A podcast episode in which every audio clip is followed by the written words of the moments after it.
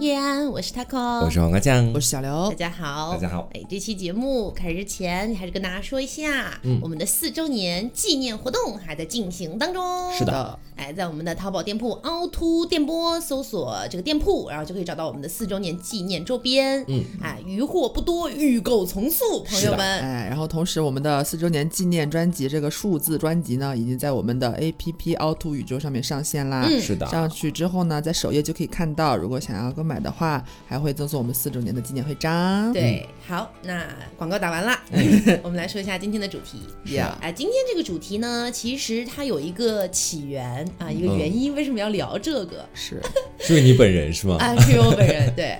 咱们最近不是那个视频，我们就就就大家看到我们长什么样了嘛？是，嗯啊，但是呢，在看到我们长什么样之前，我为之还是做了很多努力的我。们都经过了艰苦卓绝的奋斗，是，该整容的也整容了。是，该打针的也打针了，该整容的整容，该打针的打打针，该减肥的减肥。对，就因为呃，我之前在北京的时候被刘总喂胖了二十多斤嘛，嗯，然后呃，这一次就想说，我不能以这样的一个精神面貌，对吧，来第一次见我们的嗯对不起观众朋友们，啊，我觉得对不起，他们的眼睛，其实你不胖，还好啦，你快闭嘴吧，妹妹。所以呢，嗯反正就努力了一个月，哎，瘦了二十斤左右。啊，对，然后就有很多人啊，听说了这件事情，他就来问我，那你不会反弹吗？瘦的也太快了吧？怎么瘦的呀？啊，等等的。吃不到葡萄就说葡萄酸，你知道吧？人家也没有说酸呀。总之就是啊、跟大家来聊一下好了，嗯就聊一下这个减肥相关的一些事情。那我们就不如先各自说一下自己曾经用过的一些减肥方式吧。嗯，啊，但但我知道黄瓜因为从小到大没有太胖过，哎呀，你不用这么抬胸。没有没有，其实我的体重相对来说的话是整体维持在一个比较稳定的状态，嗯但曾经也是有非常胖过，有一段时间非，常胖吗？对，就尤其是在高中的时候那段时间哦，，还小，对，那时候还比较小，然后因为家里面奶奶老觉得说我一定要胖一点，这样嗯看起来就是膀大腰圆的样子，她觉得自己看着养着很有成就感，应该是这样子。然后当时我整个人就非常胖，在学校也有外号。你那时候多少斤啊？有到达？我那时候不太称体重，但我整个 整个外表你看起来整整个身体都是圆的，肚子很大，小肚子很大，那时候是熊还呃是猪？可以算半个熊，我觉得没到熊的那么大那么夸张。哦就熊的话，可能骨架也比较大，看起来很大只，我骨架比较小嘛，小胖墩。对小胖墩的那种感觉。哦然后我名字是两个字嘛，如果嗯换算到黄瓜这边来，他们那时候都会叫我瓜胖，在学校里都每天都叫我瓜胖、瓜胖、瓜胖，就这样子叫啊。还有这样子。对，然后在家里面，家里人也这么叫。天哪！对，然后那段时间我就自己觉得挺自卑的吧，觉得好像嗯胖是一件不太好的事情。是然后呢，我也没有付出什么努力，当时的时候 没有觉得就是减肥，呃，要花吃减肥药啊或者这样的东东西去搞。然后就是因为那段时间可能是参加艺考培训机构，嗯，老师也发现自己比较胖，然后每天呢早早上起得很早，饮食还有睡眠都很规律，又经常运动，后来慢慢也就瘦下来，加上青春期那个抽条啊、嗯然后整个人就恢复到一个比较正常的体型。我也是被那个抽条拯救了不少。是，抽条是 你有过吗？什么叫抽条啊？就是我外婆跟我嗯说，说小孩子一般在十四岁到十六岁左右的时候，身体会长高嘛，然后同时你整个人的新陈代谢加快，然后你整个人就很容易瘦下来，对，就叫这就叫抽条，啊，是很在某一个年龄段突然会长高，呃，对。然后会变瘦，然后整个拉长，所以会头上突然瘦一点，是这意思吗？对，就是有点从小孩子的形态慢慢转到了青少年的形态那种感觉。啊，那我没有，我 我小学毕业就已经一米六八了，我一直都在很快速的长高。我以前一直以为就是抽条是一个就是老年人说的词，我都不相信的。直哦到自己后来慢慢真的因为他瘦下来，我觉得他太好了，简直就是每个人青春期拯救自己的一次机会，你知道吗？那我那我这就没戏了啊！我的身高现在也稳定了，所以我的抽条可能已经就是就是从从来没有发生过。那你也不胖啊？就你也闭嘴吧。因为其实我小的时候，就是在我上呃一年级之前，嗯我是特别特别瘦小的那种小女孩。嗯，啊，虽然身高会比同龄人稍高一点，但是整整体就是骨瘦如柴那种。因为那时候家里没钱嘛，然后呢又跟着外公外婆独自在另外一个城市，有点像留守儿童，对，很惨。然后就吃不起饭，然后每每每天就穷的要死，叮当响的菜都吃不起的那种，嗯瘦的要死，头发全部枯黄，你知道吗？我的天啊，营养不良。对，营养不良，那个时候真的营养不良，我鸡胸都快饿出来了。嗯，你们知道鸡胸是什么东西啊？就是。就是呃老一辈人，嗯他们如果说饿狠了，然后那个就是呃胸前这一块儿，你前胸这一块儿就会嗯挺起来，啊啊太饿了那骨头，那骨头会骨骨头会翘起来，那像畸形。啊！对，那个时候差点就出来了。嗯结果呢，后来我妈就听闻这件事情，哎呀，她就觉得心疼嘛，就刚赶紧把我接到成都去了。完了把我接到成都去之后，哎，遇到我爸了嘛，就是呃，然后他们就就就非常夸张的，就是天天带我去吃这个吃那个。大鱼大肉伺候你，对，那时候家里也开始有钱一点了嘛，嗯就觉得说，哎呀，孩子以前过得太苦了，饿出鸡胸了。啊，赶紧给他多吃点吧啊！所以就天天带我去吃那些乱七八糟什么烤肉啊，乱七八糟的，嗯所以那段时间就爆胖啊啊。，小孩子你也没有这个概念，一下吹起来了。对，你走极端，就是吹起来了。对，本来从就是我刚刚转学到成都那边的时候，大家对我的印象都是好瘦好瘦的一个头发很黄的一个小女孩，慢慢变了个人。慢慢就过了一不到一年，好胖好胖的一个小女孩，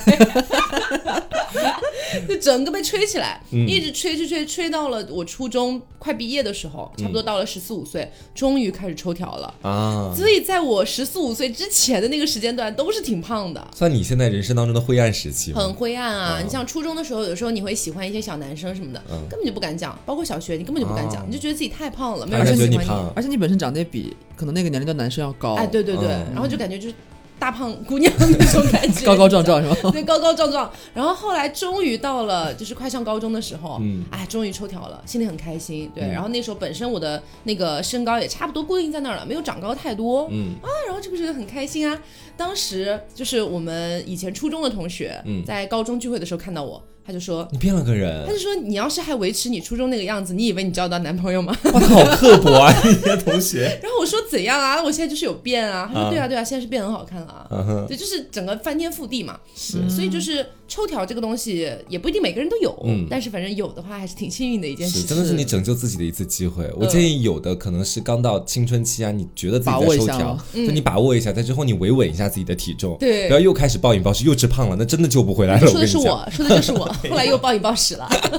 听你们两个讲的话，我觉得我应该就是属于那种没有过这个抽条过程的人，就是我还蛮那什么的，就是我从小到大都长得很高，小学六年级毕业就一米六八这样子，嗯然后呢，直接就当你意识到自己胖了的时候，其实是一直潜移默化一点点长起来的，我没有那个突然爆肥的过程，然后后来就。就是开始别人对你的称呼就有一些变，以前只会觉得说你你这姑娘从小就很高，嗯。会夸你长得高，然后到后来就变成了觉得你很高大，嗯。然后说嗯就会就他们会表达的尽可能的很委婉，但你是你自己就是耳朵里其实是听得很明白的，嗯他是有其实在言语当中潜意识在说你其实哎呦姑娘是不是有点壮了，哎呦长、哦长得挺块儿啊，真结实啊这妹子，你知道这种感觉，我觉得这女生应该都很怕听到别人说自己壮吧，刺激到你们？有啊，所以那个时候才能刺激、对，啊。才意识到说好像。我好像之前好像一直没有太在意自己的体型上面的问题，等嗯意识到的时候，好像虽然还没有到胖，但是好像有点壮了，就会开始有点担心担心这方面了。我初中的时候外号就叫壮壮，我就一直没有讲过这件事情，从来没有人知道这件事情，但是我嗯每一次回想起来都很想要哭泣。是女孩子感觉在这方面，如果被别人叫这样的一个外号的话，心里应该会很难受的。对，现在讲起来我都会脸红。说说真的，我当时就是我前面也讲嘛，就我被家人或者被朋友叫瓜胖的时候，一开始听我觉得还挺可爱的，当时真的 年少不知事情的那个严重性，你知道吧？后来我越听越觉得这是个羞辱性词汇，不知道为什么，慢慢就觉得说，不如叫你瓜姐，愿意接受瓜胖是吗？这个也在接受过程当中吧。哎，所以像呃，比如说现在是也不是市面上就大家认知里面比较嗯大众的这种减肥方法，一种是吃药嘛，嗯，吃一些莫名其妙的药；是，一种是运动，嗯一种是节食，嗯，好像没有太多别的了吧？是。基本上就这三种吧。对主流吧，算是。我们只选取其中可能我们觉得说能看到效果的，有一部分一些很邪很邪乎的那些方法，什么给大家罗列了，意面减肥什么东西的，这种我以前有看过新闻，真的很奇妙我。有看到类似于那种什么都不是吃药，什么把药塞到肚脐眼儿里，然后怎么对对对对怎么样，有有有有，我原来有吸鸡丸，奇门 邪术，对，你会觉得就但它很玄幻。就是我朋友圈有朋友的朋友，嗯就做微商，你知道吗？就是那种减肥什么包，我觉得听众搞不好应该很多人就是朋友圈里边也也见到过这种类似的产品包。对，就是敷在肚肚脐眼儿上，它有点好像它宣传好像什么中药的概念，可以吸走你体内的脂对什么肪。什么瘦瘦包还是什么东西 类似的东西吧，就是那种，然后它就是好像要贴在你的肚脐眼儿，然后有一个什么药效会随着肚脐眼儿扩散到全身，你知道吗？然后你就会瘦。就很就很很邪很邪门。这能有用吗？没有用啊，我觉得没有用假的广告啊。啊，但是但是我也不知道他为什么，就是他们有一些人是反馈说确实会掉秤或者怎么样的，但是我就觉得应该跟这个包好像没有太大的关系，你知道吗？因为它一般这种好像同时都会限制你的一些饮食，嗯然后你会觉得说其实啊是它这个产品有关系。其实搞不好，其实是你的什么作息啊或者饮食的规律了对对作用比较大。嗯是哦，其实还有一种就是我们说侵入式的那种吸脂啊，或者干嘛的，哦这个就不用聊了，我觉得。对，整形这种就可以不用聊了。我们今天就说单纯的就是个体减肥，嗯自己靠自己的努力啊。就是先说一下吃药吧。你们吃过药吗？吃过减肥药吗？我没有，你知道，虽然我一直有隐隐的想要尝试，千万不要尝试，是吗？因为在我跟刘总就初高中那个时间段，嗯有一个东西是非常出名的，叫左什么肉什么。嗯啊，我觉得同龄人肯定都知道。对，啊，当时宣传说是什么什么超模界的行内小秘密 终于被曝光啦，对，就这种，对大字报广告，就说那些超模都会吃什么的。嗯哎，那个时候你也就是不太能分辨这些东西，对啊我就去吃了。那段时间是我高二的时候，嗯然后吃了，确实掉秤啊，确实是一个月掉了，呃、掉的还蛮凶的，两个月掉了三十斤吧。所以它是有用的，是吗？它本质上是有用的，嗯但是呢，它的副作用大到什么程度哈？就是我吃那个药的两个月时间段里面，我没有来大姨妈，啊这是首先第一个，然后体有影响。然后我脱发，嗯，然后我睡不着觉，然后我心悸，你知道那种心悸的感觉吗？心慌。哎，心很慌，随时随地都很慌，然后长时间耳鸣，天哪，这也太严重了，蛮吓人的，这个我有差不多类似的感受，就是我也吃过那个东西。嗯还有呼吸不上来。对对对对对对对，就是很多的副作用，而且它是不是说逐渐今天来一个副作用，过一段时间宣另一个，它是集中，就是所有的副作用都堆到一起，你一下同时都能感受到的那种。对，首先首先这个腹泻就不说了，它就是让你疯狂的拉肚子对，就是排，但是排都是水，你能感觉到，最后就是觉得你已经知道你今天没吃多少东西，但是你还是要疯狂去厕所，但你排不出东西来，你知道吗？然后就是疯狂的拉，拉你就很虚脱。嗯我上课经常就是一节数学课，我可能要举举三四次啊，手，对对对想要上厕所。对，然后后来老师还会问我说：“你身体这么不舒服的话，要不要通知你家人？你先呃回去看一下这样子。”我又不好意思跟老师讲，老师我在吃左什么肉什么，我其实在减肥。然后说没事。然后但是呢，呃，同时还有那个。呃他说那个心慌我也有，那个那时候我我有点怕了，其实就是像晚自习上自习课的时候，大家不都没声音嘛，写作业、看书自己什么的，嗯你就是你写着写着，你因为本来就没人讲话，你写着写着，你突然听到自己的心跳了。啊，而且我不知道你们有没有那种感觉，就是有时候写字的时候，那个身体，比方说前胸这块，不是会贴住这个桌沿儿吗？嗯，你有时候突然觉得就是一跳一跳的会顶到自己，就是你身体能感受到自己的心跳在动，就是心跳到那种程度，你就会觉得心很慌，然后我就有点不敢吃了，然后就停下来了，然后光速反弹。这对身体的影响也太大了吧？听你们讲的，话，真的很大。那段时间就是我感觉自己像一个绝症患者，嗯，就是自己身体情况差到我，比如说我要去走路哈，比如说我要走路去上学，走路的过程当中，我都感觉自己快站不稳了，就已已经开始要摔倒的感觉。是当时吃这个的人多吗？多，很多人都吃，很多人都吃这个。疯了，那时候就简直就是现象现象级的产品，就觉得好像皇家的什么秘方突然公诸给老百姓的那种感对，觉，你知道吗这？种感觉，真的，但是就是但是就很多人吃完之后副作用都超大啊，嗯然后反弹的也很快。我停药了之后，基本上半年之内立马反弹到原比原本体重还要重。对对对，啊，那等于吃了也没什么用，最多就保证一个时间段内你降到某个体重。我现在超后悔当时吃那个药的，我都不知道那种药会不会在身体里留下什么残留之类的。是，所以后面被查或者怎么样，其实有点算是就是不可以出现的这种东西，不许不允许卖这些东西。所以大家听到之后，其实也不要好奇去尝试，真的副作用太大了。是，哎，其实市面上还有一些，比如说什么呃减肥茶类型的产品，你们有体验过吗？哦有。减肥茶喝过啊，啊，我跟你说，就是我跟刘总这两个女人，减肥专家，在减肥这条路上，基本上是所有女孩子们尝试过的东西，我们应该都尝试。我们已经被伤得体无完肤。对我跟你讲，那个减肥茶哈，还不是我自己想买的，是我妈觉得还，哎，可以尝试一下啊。嗯。我妈是一直觉得说女儿要不要再瘦一点比较好，这种，嗯。所以就给我买过减肥茶，买过酵素，你知道买过一大堆那哦，我也有种东西，，嗯，屁用没有啦。酵素是什么？就是当时传说日本那边的那种酵素嘛，可以减肥，对，可以啊减肥，有点像前段时间也很火那什么大麦若叶之类的东西啦，嗯他就觉得说可以帮你减有，奇效。屁用没有啦，真的屁用没有啦。那如果喝减肥茶的话，就是会拉肚子或者干嘛的？会啊，会啊，也是会拉肚肚子。对，这些东西其实基本上，我觉得大部分的都是让你排泄，就是让你排泄，哦然后来掉秤。我觉得清清宿便还是不错的。是，就是你不能就天天吃，但是那会儿真就天天吃。就是说的那个酵酵素，我妈那时候还专门就是买过做做酵素的桶，你知道吗？我不知道有有妈妈自己制作酵素，对，他在家自自己制作，然后做水果酵素。他他他不是想要做那个水果酵素嘛？嗯然后他就买了很大的桶，然后买了一堆那种玻璃瓶，嗯，就是有点像就是那种就细细长长的那种。干嘛？他就是做好之后要分装进去嘛，然后每天喝这个样子，他就定期买好多好多各种各样的水果，然后每天就回来之后开始叫我过来帮他一起削皮呀、帮他一起去籽啊，然后切块块，然后全丢到那个桶里边，然后加水密封，然后等待，就是啊就像炼丹一样，你知道吗？是就是就是它要发酵啊，你要等它好了之后，然后把那些果渣、果皮什么都倒掉之后，等一下，不都我没有剩下水了吗？懂，它那个放到桶里面，就是让那个水果自己发酵吗？对，啊，没有撒什么别的东西吗？我我其实记不得了，我记不得有没有撒什么东西，因为是很多年以前了，我还上初中的时候了，已经过去很久了。我只是印象中，就是我妈做这件事情做了很久，我们大家喝掉了很几大桶那种那种她自己制作的妈真是一个有酵素故。事的女人。对她做出来之后就滤出来，她可能这这次买的火龙果比较多，那你可能这一批喝到就是非常鲜鲜玫红玫红的那种东西，然后她会放一堆玻璃瓶，然后在冰箱里边，然后每天倒点就喝，倒点就喝，然后喝完之后再继续做新的一批。有用吗？我其实也记不得有用没用了，但是可能应该是有一点用的，但是一样嘛，反弹嘛都是。给妈妈一点面子，应该是有一点用的。哎，你说到这个，我想到好像是不是我们妈妈这一辈都特别喜欢自己动手做一些东西？对，是因为我妈之前哈，在生完我，可能到我五六岁的时候吧，然后呢，她那个时候觉得说自己产后恢复的身材一直没有恢复到她产前的身身材，嗯。因为她她在生我之前真的非常瘦，她以前当模特的，嗯。就她生我之前腰有什么一尺七还是怎么样的，就特别瘦那种。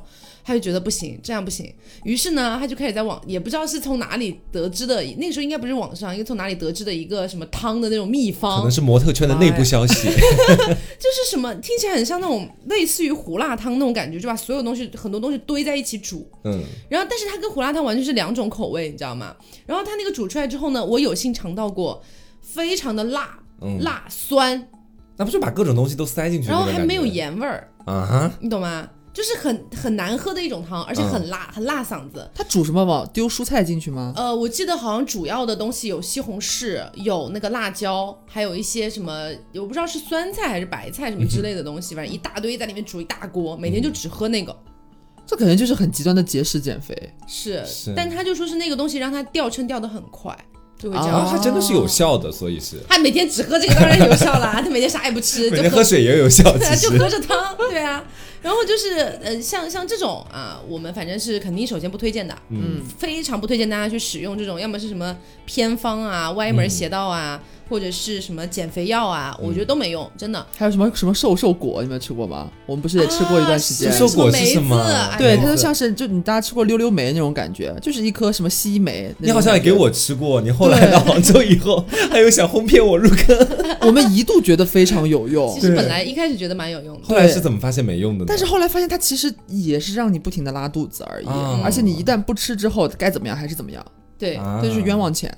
是交的是智商税。因为你那个时候，我记得我刚开始就去你们家的时候，他会给我真心的在安利，你知道吗？说这个梅子特别有用，我当时吃了一颗，但是我好像没有什么拉肚子这样的反应，是因为我吃的比较少，应该，吃两颗 所以我那你是宿便过多，你知道吗？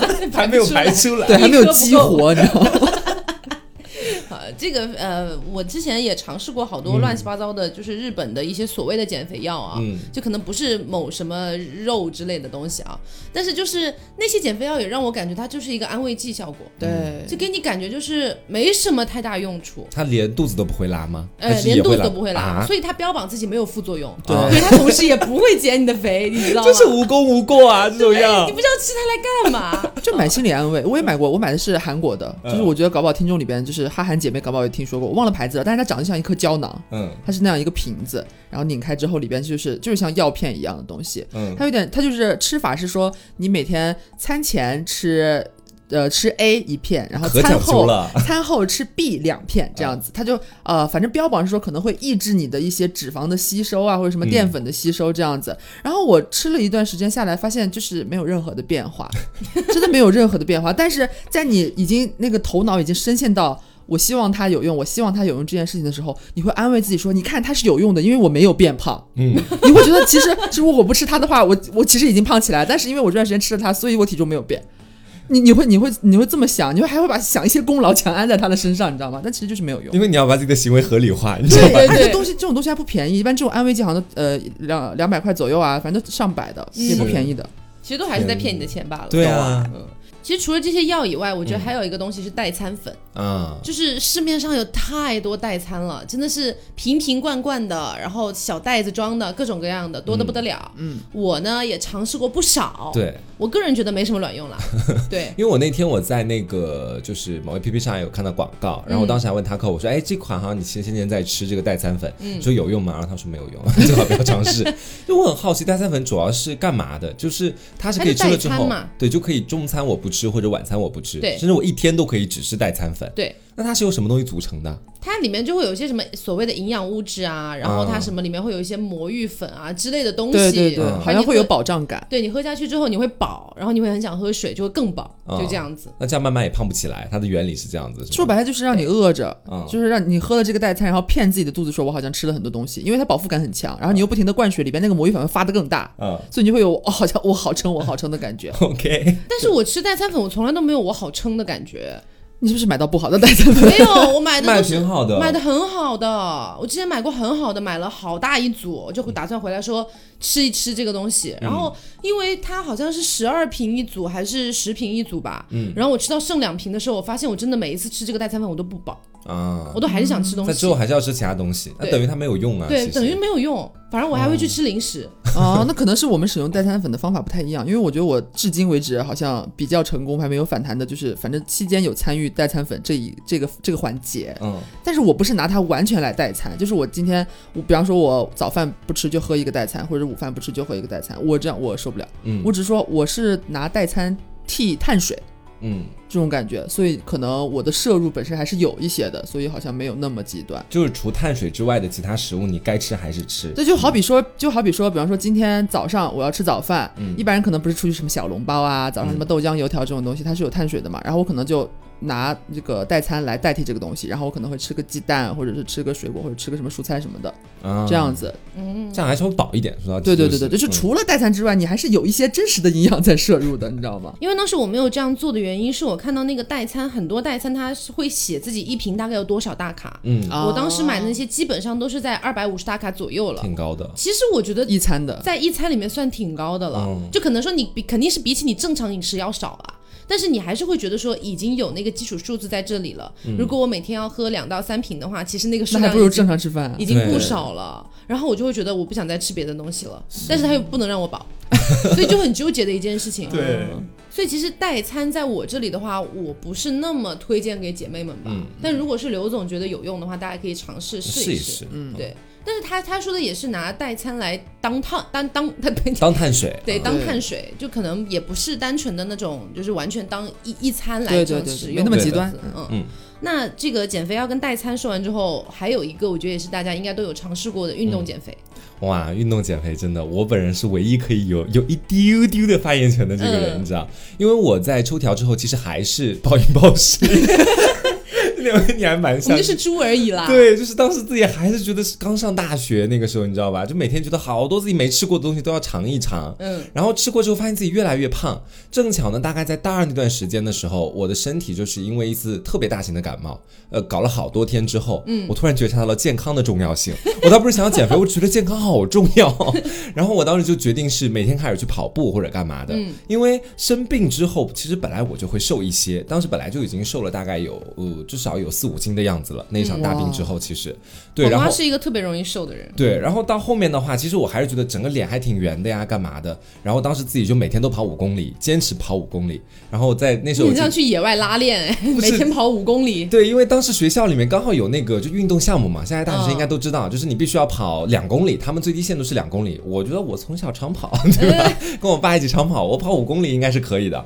然后我当时就每天基本上到了一个时间，我在学校里开始跑跑跑，把那软件打开，跑完五公里，就是其实我觉得运动它的这个减肥方法就好像是它有一个显著特点，就是见效慢，但是呢周期长。就是还有一点滞后反应，这个嗯滞后反应是我发现的，就比如是说我先跑个三天，那这三天我每天都回去称一下自己的体重，你不会发现有太大变化的，没有什么太大变动。对跑步这个项目，因为它你最多就是出了点汗，你又没排泄或者干嘛的。嗯，然后呢，你如果坚持一个星期，包括到一个星期之后啊，你就会发现说，其实开才开始慢慢的减。但是最奇妙的是，我到后来开始停止跑步了，我的体重还会有一段时间的冲刺的惯性，你知道吗？哦向下冲刺的惯性。嗯所以我会说，我觉得跑步和运运动它有一定的滞后反应，就可能是你最终你可能到之后都不再跑步，但是从你停止跑步开始之后的一段时间，你的体重还是会相对的往下滑一下，对后摇还没结束是吧？对。但是掉的可能不是那么快，对对对，它不会像、不会像你就是最激烈的运动的那段时间一样掉的那么快。哎，那如果是最激烈的掉秤的时间，大概一天能掉多少？这个我没有算过哎，我只是就是你知道，我以前呃寝室里也没有秤或者干嘛，但是我是能够看到，就是呃我是周期性的看，比如说一个星期之后，身边的人他们是第一个反应说，哎，你好像瘦了一点。我自己在镜子面前我会发现，哦，这个脸好像是 确实那个角度没有那么分明了，就是下、下颌线什么也都会出来这个样子。因为我之前也尝试过，就是运动减肥，然后也办过一些什么会员卡啊之都类的。都办过，对大一刚进去的时候。但是有一件事情是很致命的，就是我长大了之后我才发现的这件事情，就是我好像有点扁平足，啊 就其实我是不太有足弓的。啊，然后这一类的脚其实就是跑不远的脚，天生就是跑不远的，你知道吗？我天生就不太能跑步，这没办法，我遗传啊，扁平足是怎样？是意思是跑一跑就很容易累吗之类的？就是跑不远。你直接理理解为跑不远，我的身体支撑不了我跑那么远，嗯 OK，它没有它没有那么大的那个足弓，啊就没有办法。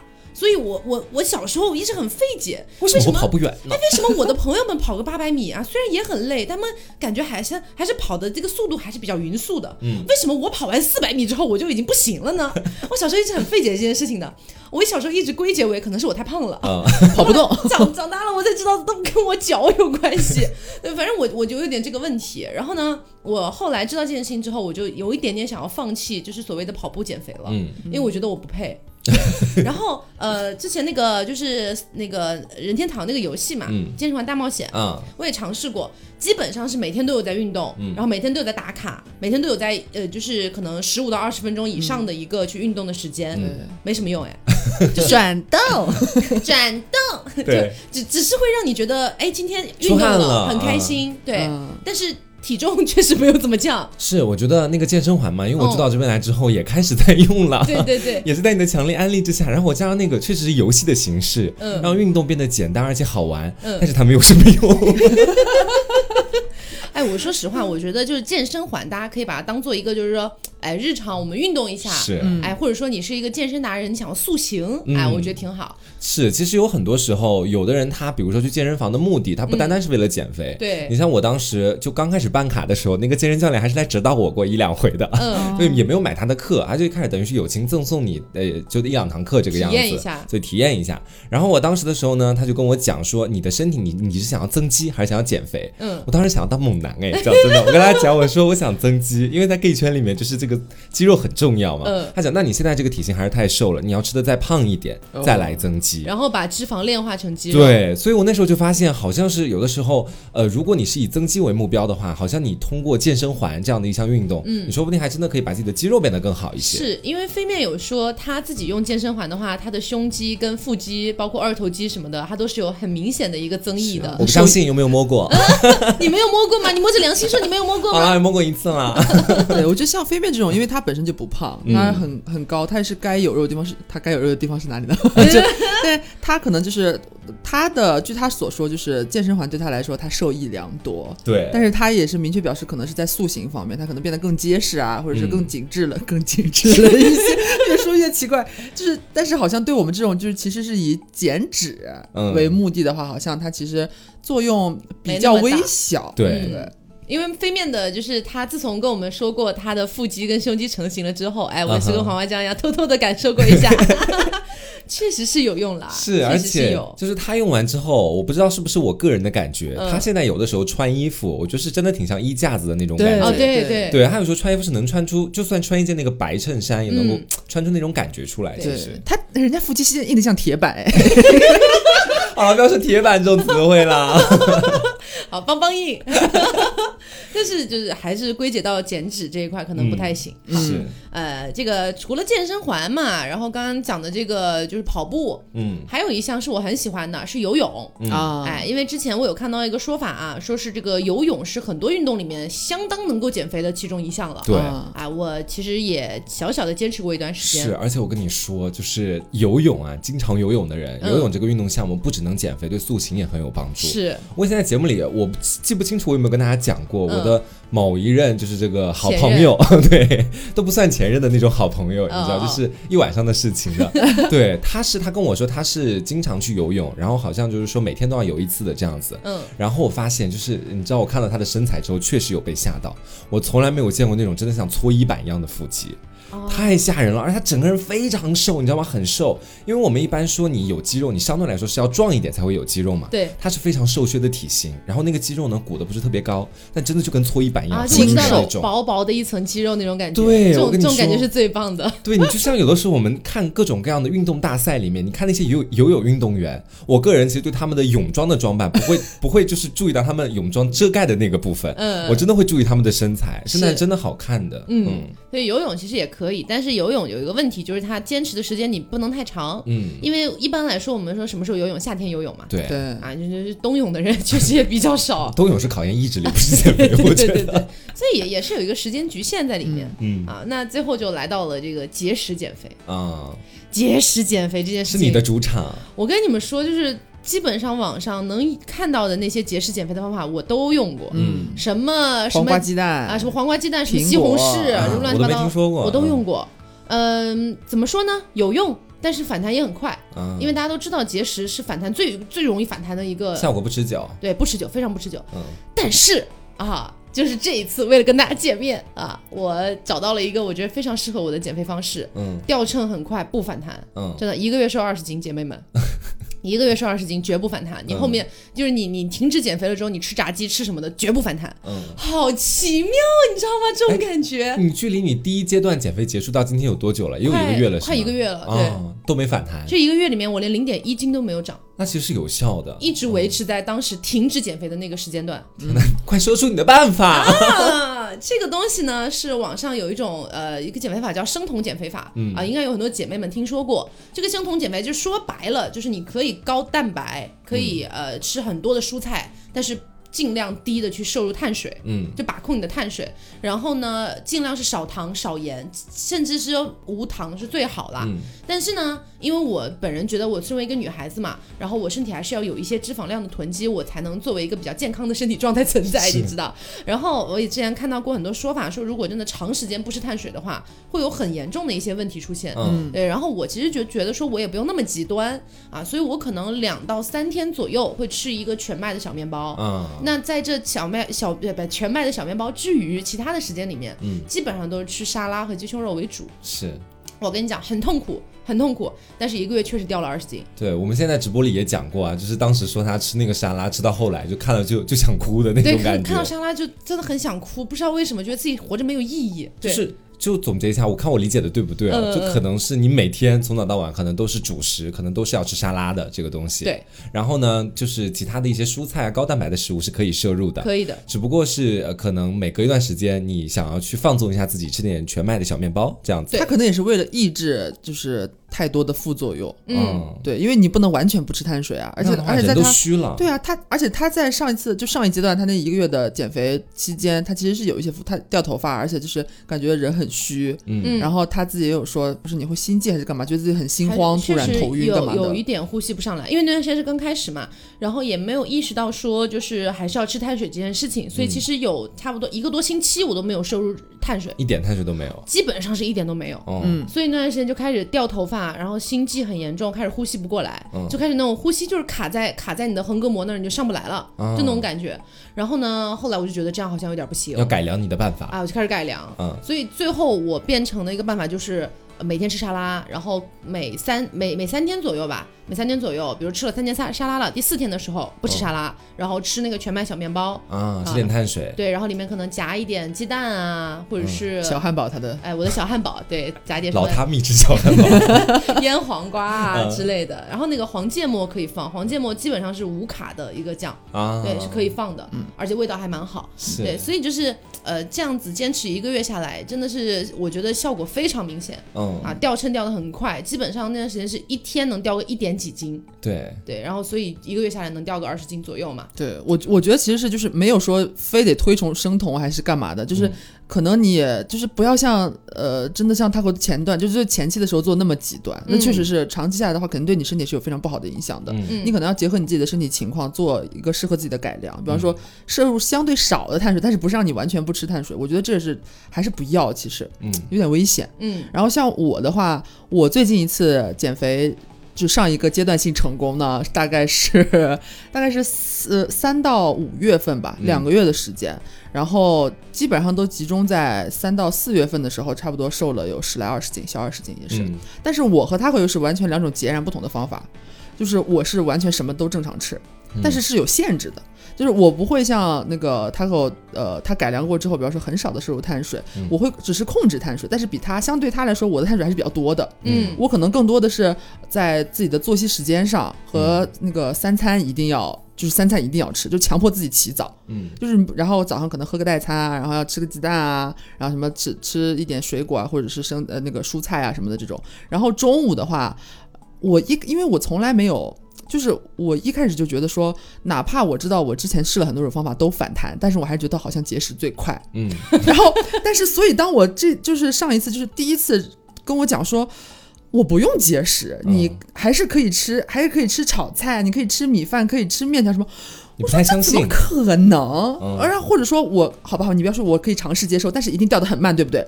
但是发现没有，就是让我觉得很神奇的地方。就比方说中午吃饭的时候，呃，他可能会要求你说，你吃吃米饭，你可能只能吃你一拳的米饭。嗯然后，但是如果你同时吃米饭的话，你中午这顿菜里边你炒的有土豆，那你就不要吃土豆了，因为哦土豆也是碳水嘛。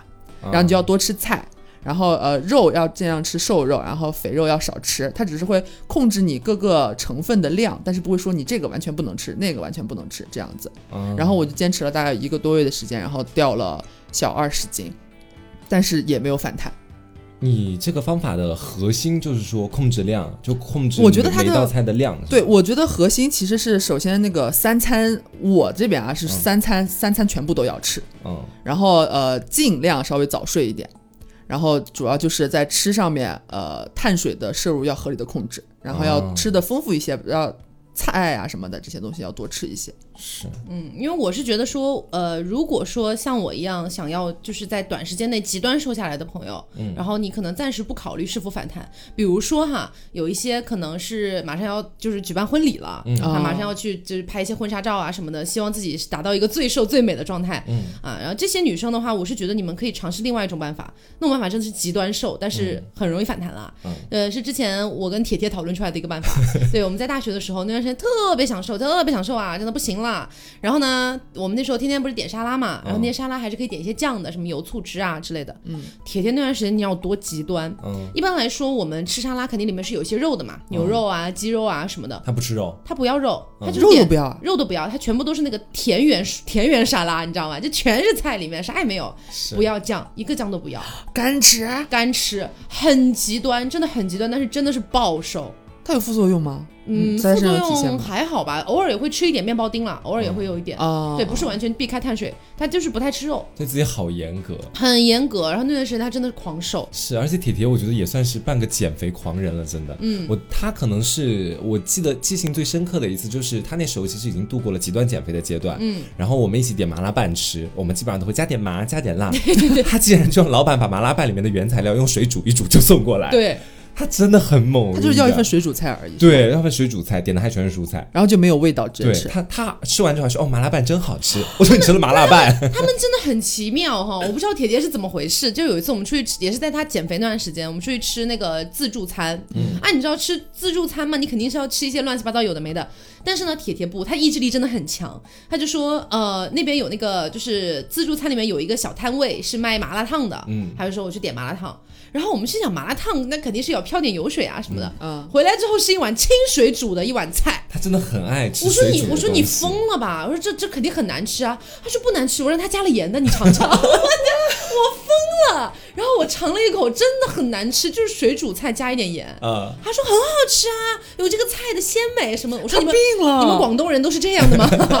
真的很疯狂他就开。始先是自我欺骗，你知道吗？对，但是就是这个方法其实不太推荐给大大多数的朋友。但如果说你真的是有应急需求，嗯你真的需要短时间内快速瘦下来的，那你可以试一试。对，它至少比你吃那些可能减肥药或者什么东西要好一些。呃，是是，至少比这个好。但是呢，我个人还是觉得我现在这个减肥方法特别好，特别好。嗯因为我现在已经开始第二阶段了。对，第一阶段瘦了个十几二十斤嘛，然后第二阶段准备再瘦个十几二十斤，我觉得应该就能达到我心中一个比较好的一个数字了他。前两天还说，再过两个月再进入第三阶段。我说你最终目标是零吗？你的体重？蒸发。而且我觉得很奇妙的一点是，你用了这个方法之后嘛，因为你每天吃的都是沙拉呀、鸡胸肉这些东西，然后你你你的胃不知道为什么，它可能逐渐就是适应了这个阶段了。嗯你你会觉得这个东西难吃、无聊，但是呢，你的胃是能接受这些东西的，嗯，而且呃，几乎你也不想吃别的？不会拉肚子，而且排便还蛮通畅的。嗯对、对，然后呢，你会觉得自己很爽。有的时候你可能中午只吃了一顿沙拉而已，你晚、你晚上不会饿，很奇妙。对对对你晚上不会饿，你白天也不会饿。然后到你晚上可能，比如说到了凌晨一两点了，可能你那时候快要睡觉了，那个时候才开始有点饿，但是你已经要睡觉了。嗯，对，那而且你回顾你这一整天，你只吃了这么点儿东西的时候，你会觉得啊，我今天的减肥 一定有成效。明天一称，果不其然掉个一两斤。这种就是反馈机制也很快，你有是。有更多的自可能会更有动力，对。对。对。而且一般人来说，可能也不是所有人都像我们，可能每天睡得很晚，所以他可能还没有到他觉得饿的那个时间段，他其实已经正常入睡了，嗯。所以搞不好还会更好熬过一点那个那个的感觉。嗯。而且更奇妙的是，因为你在这段时间里面，你的那个胃啊，它逐渐变得缩小了嘛，嗯。就它是那个张力逐渐回、嗯。回来了，哎，它的那个容纳程度慢慢变少了。所以在结束了那一段极端减肥的时间之后，为什么我说我没有反弹，就是因为我的食量变得贼小。那实际上后来你知道你小到什么程度？我那天差点在饮食店破口大骂，我觉得，我就跟他出去办事情哦，然后我们两个刚好谈完事情，然后他说吃点东西，我说好啊，你现在感觉比较虚弱，吃点碳水也挺好的，嗯然后我就点了份半川，你知道吗？嗯就我把一碗全部吃完，他点了杯什么粥来着？那个那个什么鸡汁鸭血羹，鸡汁鸭血羹，然后我那边我吃完，我抬头看，他只去掉了十分之一吧，我真的只有十分之一。我说，然后我说，哎，你还你是不是吃东西比较慢？我等你一会儿吧。他说不不不，我现在已我吃好了吃饱了，对我吃好了，要不打包吧？我这差点破口大骂，你知道吗？什么呀？吃十分之一？我说你在炫耀什么吗？可是那种我我没有必要在你面前演吧，妹妹。对，那真的是小鸟胃，你知道吗？真的，你就会变得吃超少。然后那段时间就是吃吃那个鸡汁鸭血羹，就以前我在大学的时候，一定是要一份鸡汁鸭血羹加上一个烧饼，我才能饱的，嗯这是最基础的搭配。嗯，但是他妈那次真的是发现怎么会只吃这么一点，我自己也吓到，但是我自己其实蛮开心的。而且后来还有一次，就是也是刚刚停止减肥那段时间，然后他们不是开始点炸鸡嘛，嗯一开始我还有点就心理上的一个包袱，我觉得说会不会吃炸鸡，我开始反弹。嗯但那段时间我发现，我吃两三块炸鸡我就饱的不行了，就不想再吃了。吃不下去了。对我那次觉得我被欺骗了，你知道吗？你想破口大骂，我觉得我被他欺骗了。为什么？就是他，就是他那会儿已经明确的说，我现在已经进入了我第一休息阶段嗯对，第一阶段已经成功，哎，已经结束，然后我可以就是稍微回归正常一点点，然后过一段时间再继续开始。我说好，然后他突然跟我说，刘，你想不想吃炸鸡？我说好啊，正好也还没吃饭，那就大大家一起吃。嗯他点了之后，其实也没有点很多，嗯，就是可能普通的一人份，然后加了，比如说加了个什么薯角啊或者什么这种量没有很大。结果我们就戴着手套在那边吃，他吃了两块还是三块之后，我好了，你吃吧。然后我嘴我嘴里边那个年糕条，我就是嚼也不是，咽也不是，我很想说我也吃饱，但是我没有吃饱，你知道吗？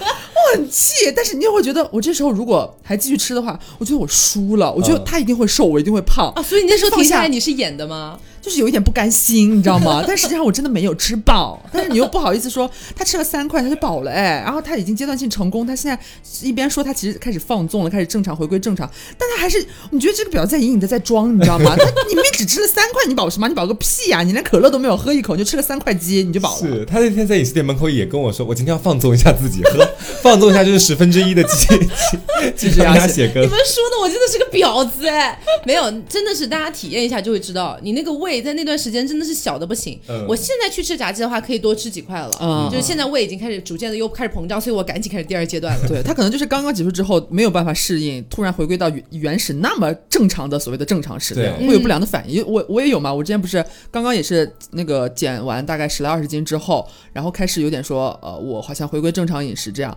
但是我其实按照我前面说的，我的在减肥期间的饮食，其实和正常人没有太大的差别，嗯只是可能有一些东西在饭桌上我不会去加。但是我还是和大家一起吃的，也没有说刻意就是节食或者怎么样。所以我一开始以为说我回归正常，搞不好其实和在减肥期间没有太大的差别，搞不好就是维稳，搞不好还会继续瘦或者怎么样。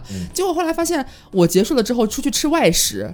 或者是就是突然油变得高一点的话，我就会有不良的反应，就是一定会吐，他会吐一。定上吐下泻，很奇怪。然后我记得那一次是已经结束了，大概有一周的时间。然后那天飞面来，黄瓜那时候还没有，就是还没有回杭州来。嗯飞面来家里边，我们要一起吃涮羊肉，在家里边煮。然后我就是正常吃涮羊肉，但也吃很多菜啊。但是我没有涮羊肉，以前没有吃过这种就是飘着很多油花的这种东西，还有对，还有蘸料啊、麻酱什么的。我吃完之后说，还说过一会儿要玩剧本杀还是干嘛的，然后我整个头晕眼花，然后跑到厕所就开始狂吐。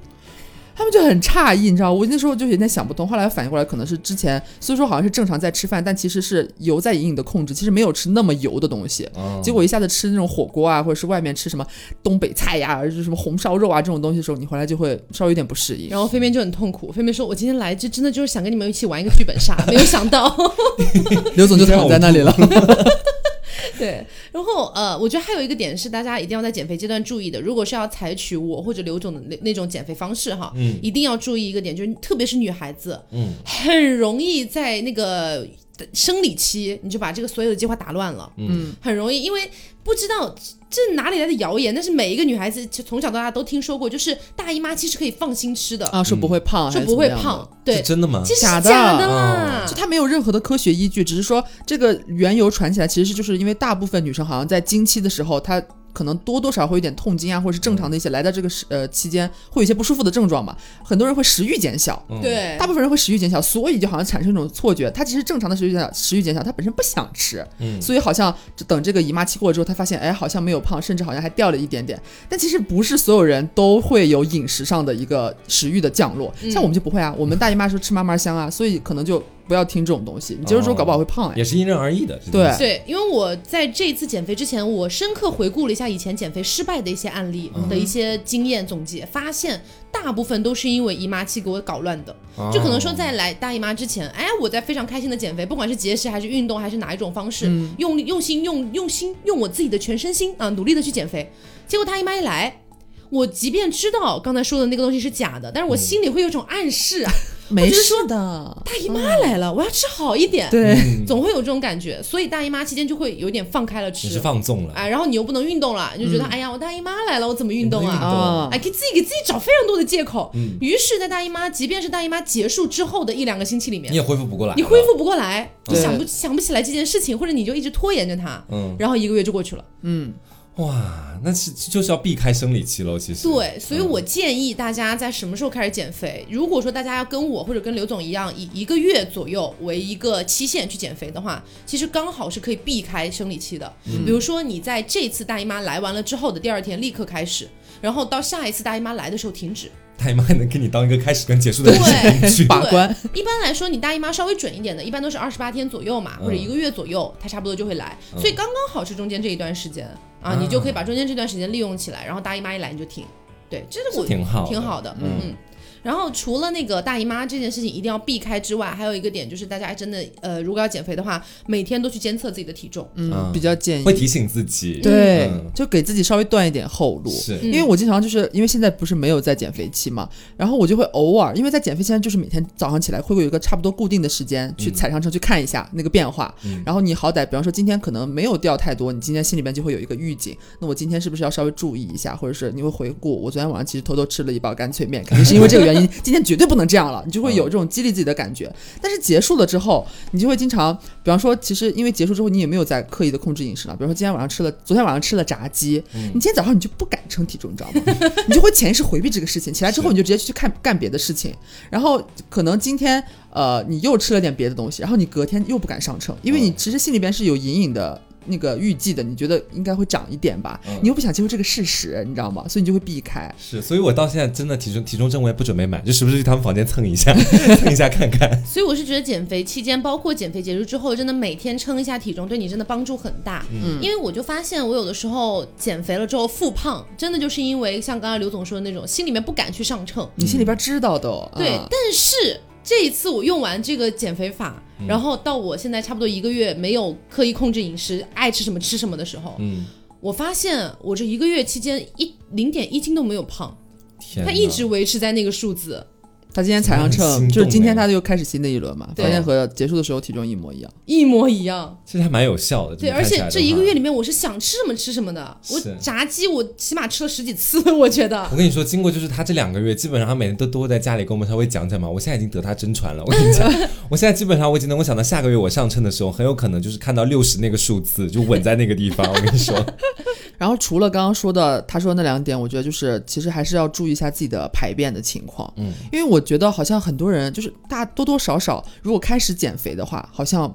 排便的问题多多少少会出现一些，因为有些人节食嘛，他可能不吃很多东西，然后导致他没得排，或者说排不出来，因为涉及的摄取的某一些微量元素可能没够，所以导致他拉不出来，你知道吗？就很尴尬。然后长期之后，因为这种便秘啊，其实也很也很也很复杂这个问题。嗯，你很多很多时候，你好像到了一个正常正常人，可能每天早上起来呃稍微动一动，吃吃完早餐之后，他会有一个正常想要排便的一个欲望，但是你没有，嗯就好像有一些是你消化完的一些废的东西，它是到点儿该往出排的，就你排不出来，你就又不掉秤，或者说掉的很少，嗯你就会把它归功于说我是不是减肥没有效果，什么叫归功于归咎啊于了？归咎于 归咎于减肥没有效果，所以就是我觉得就是主要还是说你呃，尤其是吃的那个菜，嗯，因为我觉得吃菜跟便不便秘还是很有关系的。嗯有些人不就是不吃菜，是真的会影响就是大号，对大嗯号这个问题。然后你一不大号的话，你皮肤都会变差，啊，对对对对对对，很明显的，就是很明显的变化。有些人会长痘，对，有些人会粗糙或者怎么样的，或者发干。其实我觉得都跟便秘有点关系，就是正常的便秘还是一个蛮重要的点，我觉得。哎，你说到正常的便秘，我在说正常的排泄正常的排泄。你说到皮肤哈，嗯我反应过来就是好像吃菜这段时间，我基本上没有长过痘，嗯，而且皮肤也不能说变得很细腻，也没有啦，没有那么但是夸张的好处，但是起码它不长痘，嗯而且它是一个很平稳的一个状态。我甚至从本来的有点混干或者混油那种感觉，变到了一个有点偏干，就是中性皮吧，嗯偏中性皮。我觉得这也是一个很好的对皮肤的点。嗯就你天天吃菜，你吃的都是菜，然后你吃的肉呢又是很健康的肉，所以你就发现整个人开始变健康。说到底是健康的生活方式给你带来的，嗯，对。对，所以其实今天并不是要去宣扬说啊，大家一定要瘦下来啊，一定要多美多美。其实你到底减不减肥是你自己一个人的个人意愿。对我们今天呢也是站在一个就是说，呃，我们觉得自己胖了嘛，那我们就减一减。对然后分享的是我们自己的个人经验、嗯啊，就不不不代表一些就是可能对大众都有用啊，你去尝试可能对你没有用，那我也说不清楚，对吧？嗯所以呢，我们今天要跟大家讲的就是说，呃，你可以采取我们上述说到的一些方式，但是我们首先不太推荐的是吃药，嗯啊，吃药有一些药这副作用真的太大了，反弹也非常快啊，我觉得没有必要，而且很损伤你自己的身体。嗯对，然后呃，如果想尝试一些运动啊，或者像是适量的一个节食，嗯啊，并不是是真的真的什么都不吃哈，减少你的食量。对，然后你可以自考虑多增加一点蔬菜啊，或者多增加一些健康的肉类。嗯，然后因为其实咱们中国人的饮食习惯就是有一点问题的，说实话，就是可能大部分人他会有点高油，然后高盐、高糖这种感觉。三高。哎，本来就是很容易引发一些身体问题。那如果说你其实哎觉得偶尔吃一下，然后我平时还是维持一个比较健康的生活的一个饮食的话，对你自己其实有好处了。哎，好处是蛮多的，嗯。所以也是希望大家啊健健康康，然后呢也不要追求那种极端的瘦啦，就是我们是觉得自己有点微胖了啊，然后才想要说调整一下啊，回到一个正常水，平。而且我们可能就是还有一个原因是经常要上镜，嗯啊，包括要拍视频干嘛的，我们肯定有这方面的需求。嗯，对，作为一个普通人的话，我觉得你健康就可以了。嗯好，那也希望大家喜欢这期节目，不要忘了我们的四周年活动也还在进行当中。嗯哎，我们的四周年纪念周边大礼盒，哎，现在余量已经不多，在淘宝的店铺搜索凹凸电波，哎，就可以进行购买，嗯预购从速。然后呢，我们的四周年纪念专辑，哎，数字专辑音频，在我们的 APP 凹凸宇宙上面已经上线了，就在首页。是的 iOS 和安卓都已经上了，大家可以去看一下喽。然后如果购买的话，我们还会赠送你四周年的纪念徽章包邮。嗯，对。那今天节目就是这样啊，我是 Taco，我是红阿酱，我是小刘，好，那别着急，慢慢来拜拜，拜拜。